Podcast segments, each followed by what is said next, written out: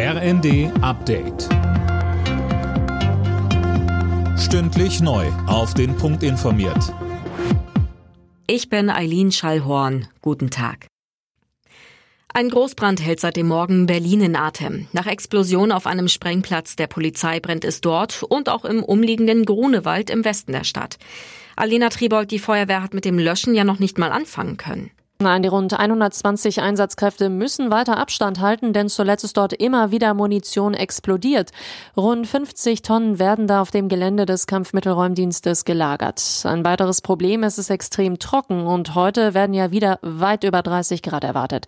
Die Feuerwehr hat nun zur Sicherheit Löschhubschrauber und Kräfte der Bundeswehr angefordert. Ja, und die A115 ist voll gesperrt und der Zugverkehr steht in dem Bereich still. Ja, und auch in den Waldbrandgebieten in der sächsischen Schweiz kommen die Einsatzkräfte nicht zur Ruhe. Seit mehr als einer Woche brennt es dort. Die mehr als 500 Feuerwehrleute haben die Flammen inzwischen auf ein kontrollierbares Gebiet eingegrenzt. Leichter Wind und die Hitze aktuell erschweren die Lage.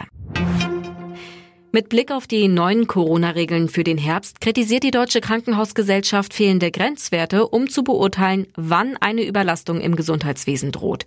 Verbandschef Gass fordert im RND entsprechende Indikatoren. Die gibt es aber, sagt Justizminister Buschmann im ersten.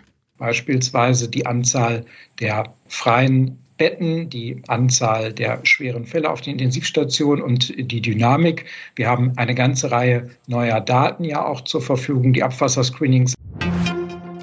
Auch wenn sich die Corona-Lage im Herbst wieder zuspitzen sollte, das Oktoberfest findet statt. Das hat Wiesenchef Clemens Baumgärtner heute nochmal klargestellt. Das größte Volksfest der Welt war durch die Pandemie in den vergangenen beiden Jahren ausgefallen. Alle Nachrichten auf rnd.de